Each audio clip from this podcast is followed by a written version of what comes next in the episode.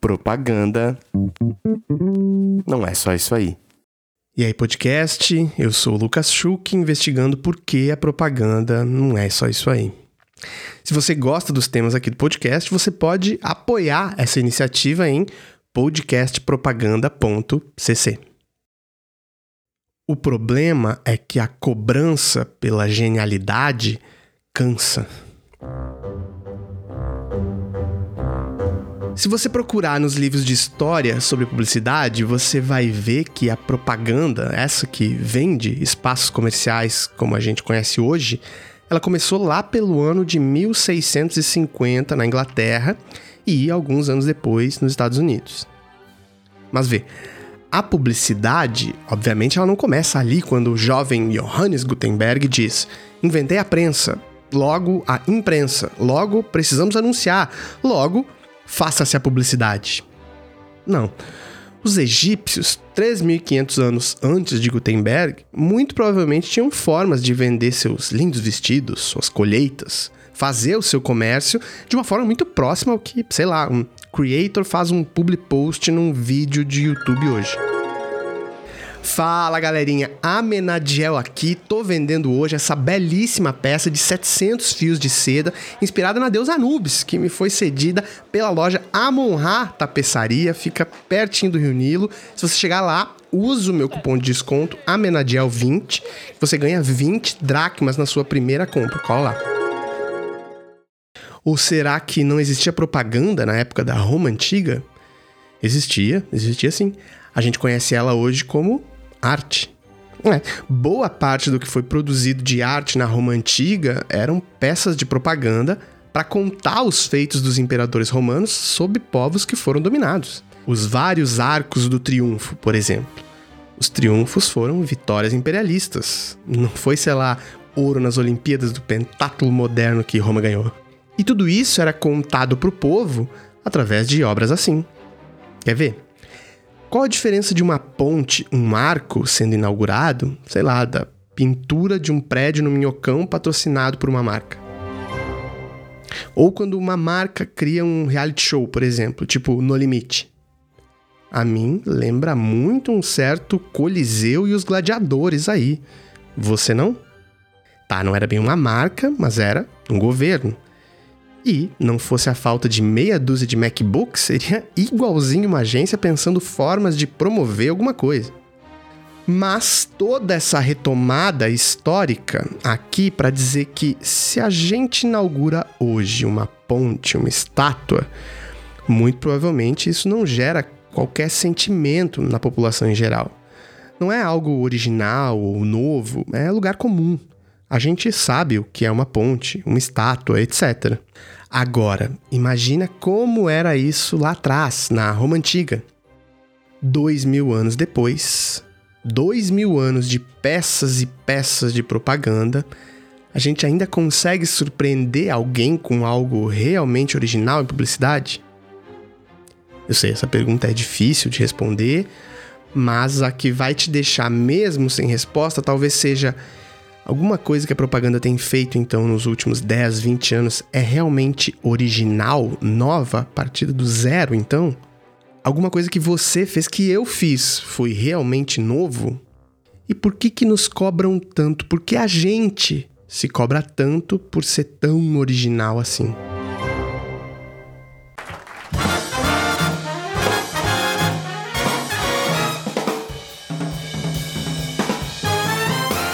Perdoem-se nesse episódio eu ficar falando só de criatividade e parecer que eu tô falando só da área de criação e de outras áreas, não.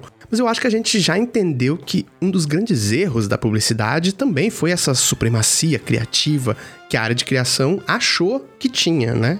Me, me incluindo nisso, é um meia-culpa mesmo. Então, não. Vamos pensar a criatividade como a essência criativa do ser aquela criatividade que a gente vê presente em todos e todas que fazem parte dessa indústria dita, veja você, criativa. Quando eu era um menino iniciante nas propagandas, um diretor de criação que eu trabalhei, ele dizia que criar é roubar de lugares muito distantes entre si. Anos depois, surge esse livro do Austin Kleon, Roube como um artista, que virou um grande sucesso de vendas e que, entre várias coisas, tenta dizer que criatividade é isso: roubar, ter método para roubar ideias e aí chegar em algo novo.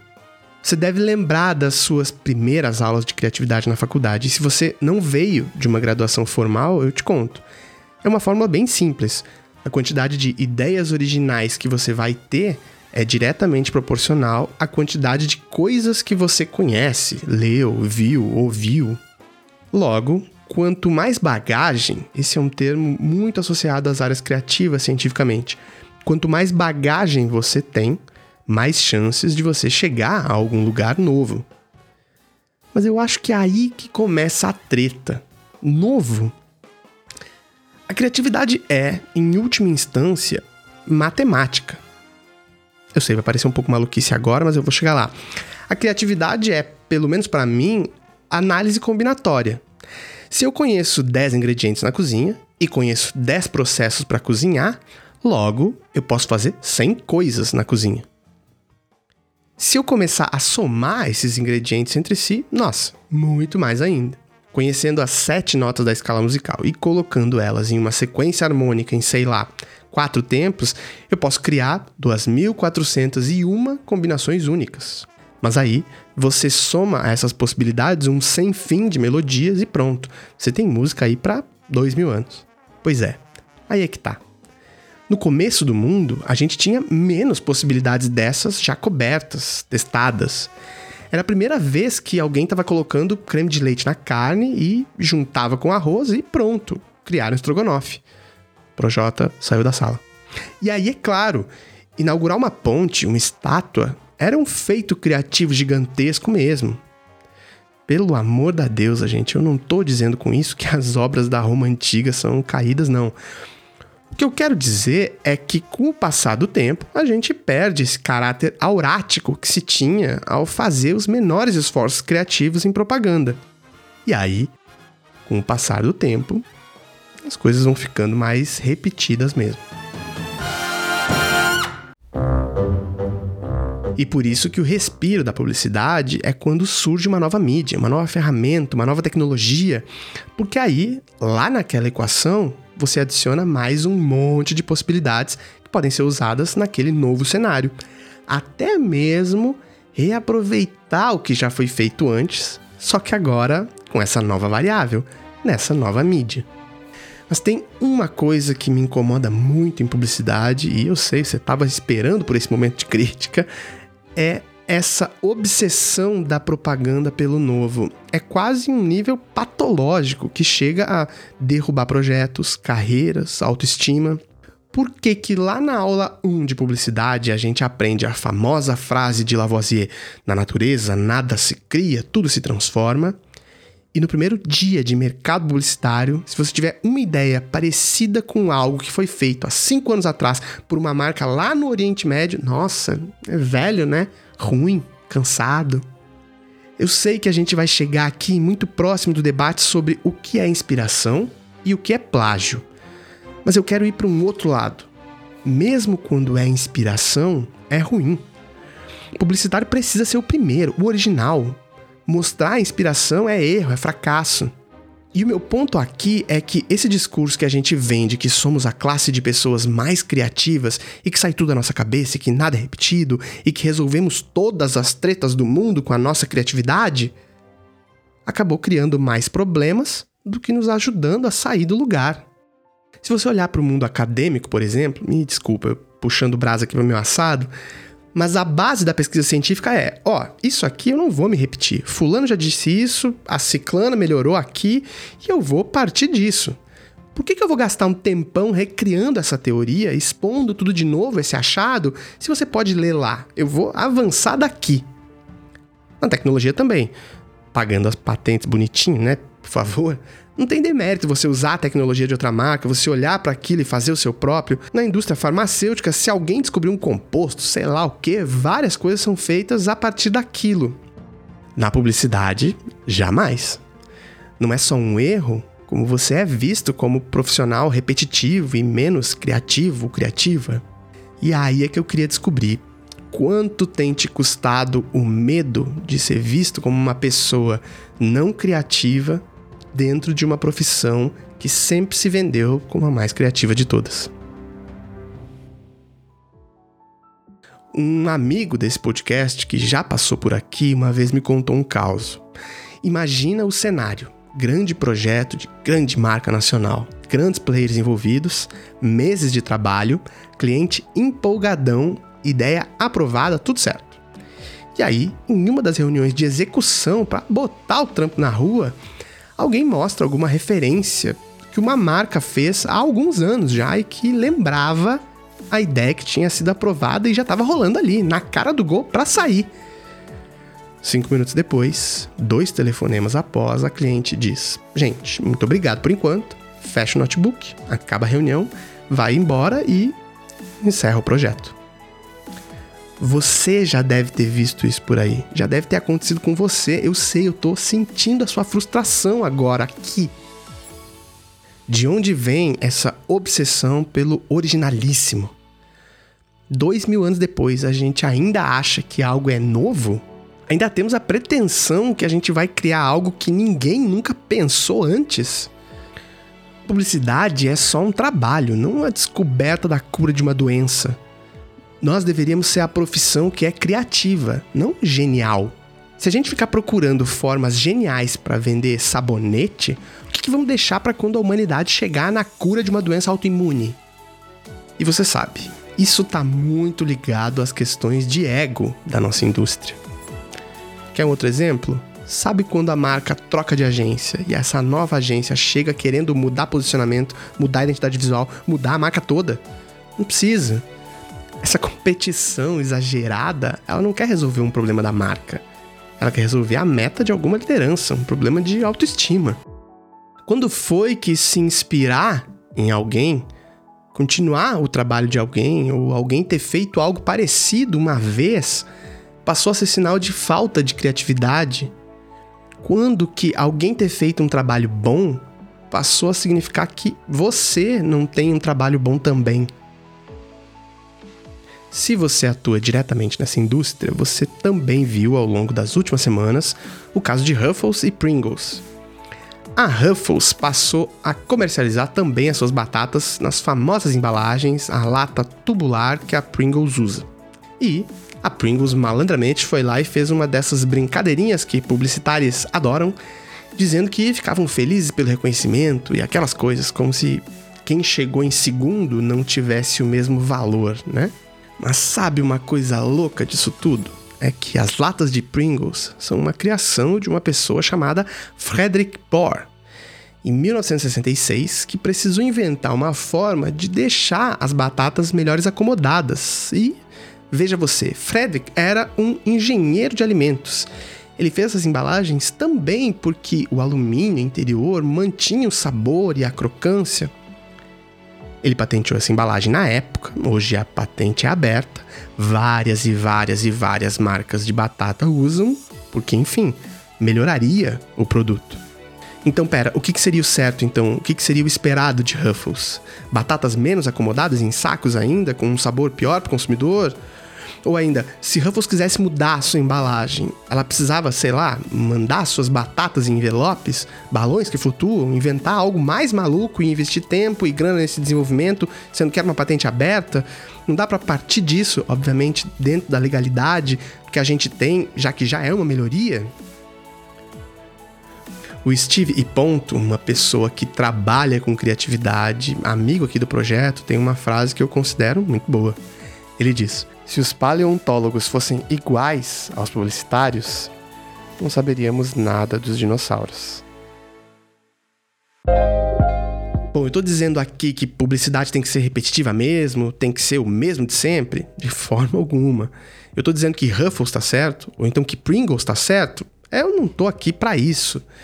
Mas a gente precisa concordar que nem ao céu nem ao inferno existe um longo caminho para trabalhar entre e vamos fazer de qualquer jeito mesmo, já que nada é novo. E faz mais, escreve mais seis páginas de título, porque ainda não temos, precisamos outra ideia incrível, genial. Imagina se a primeira marca que fez filme publicitário de carro com o carro andando para frente numa cidade vazia decidisse ficar pistola com todas as outras que fazem isso. E eu tô dizendo isso para os dois lados, que vamos nos inspirar e que seremos inspiração, tá? A gente não precisa de uma sacadinha para mostrar que a gente fez primeiro, que a gente é melhor. Sei que a gente gosta dessas brincadeirinhas publicitárias, mas lá naquela outra marca vão ter pessoas que são nossas amigas e amigos, conhecidos, que vão sentir isso. Ser inspiração é ótimo, se inspirar é muito bom também.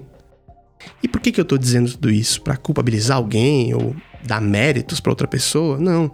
Mas essa obsessão pela genialidade ela tem diversas consequências que cobram de profissionais um preço alto demais.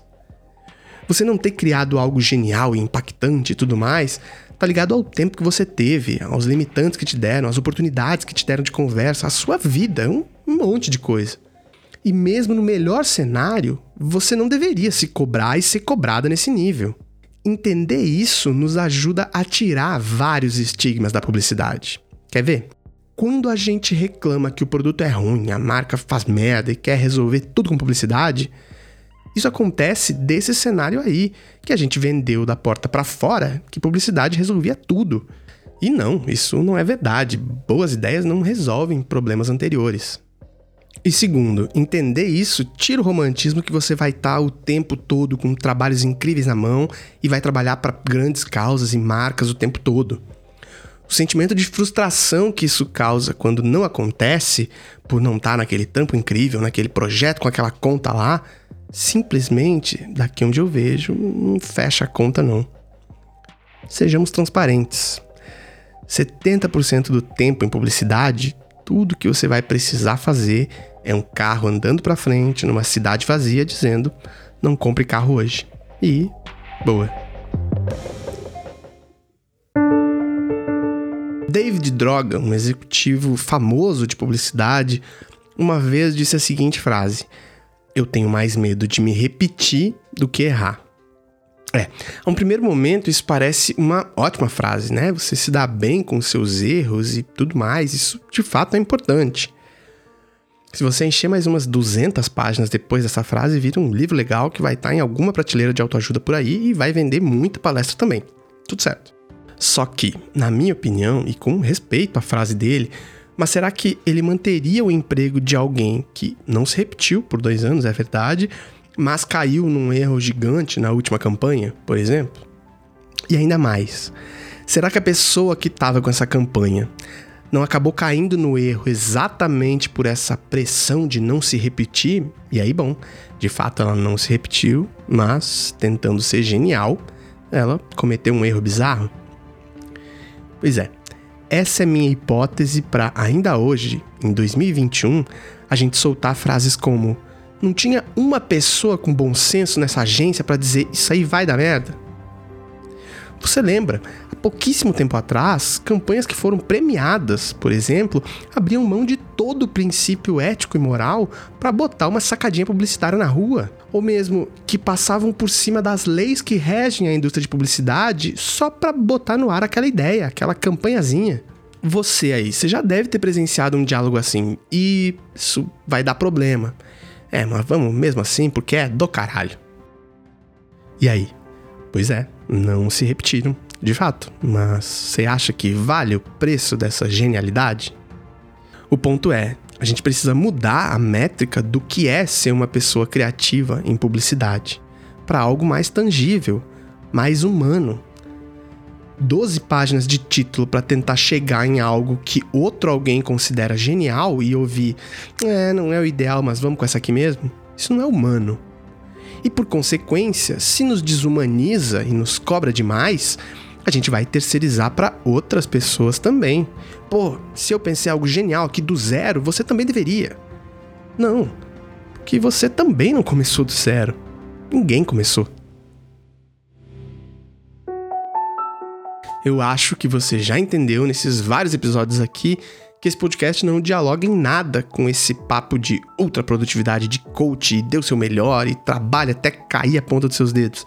A gente tem um monte de novos modelos de negócio aí que mostram que entre três meses para fazer algo e cinco dias, você chega num lugar muito parecido.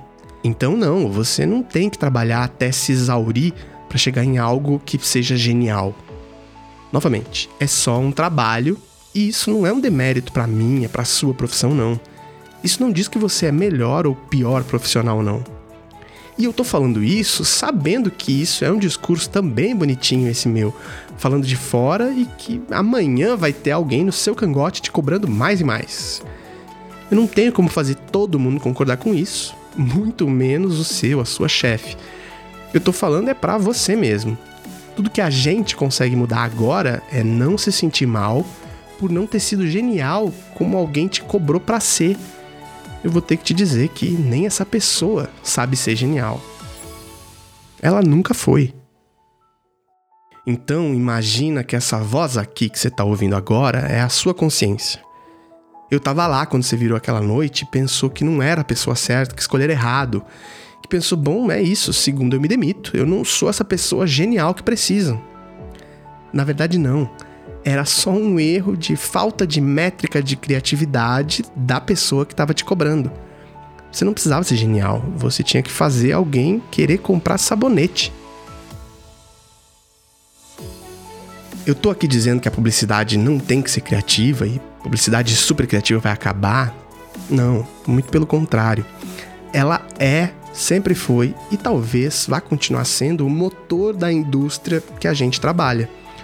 O problema é quando a gasolina desse motor passa a ser a estafa mental das pessoas e a cobrança que vem simplesmente porque alguém achou algum dia que uma pessoa com um objetivo comercial merecesse o título de gênio.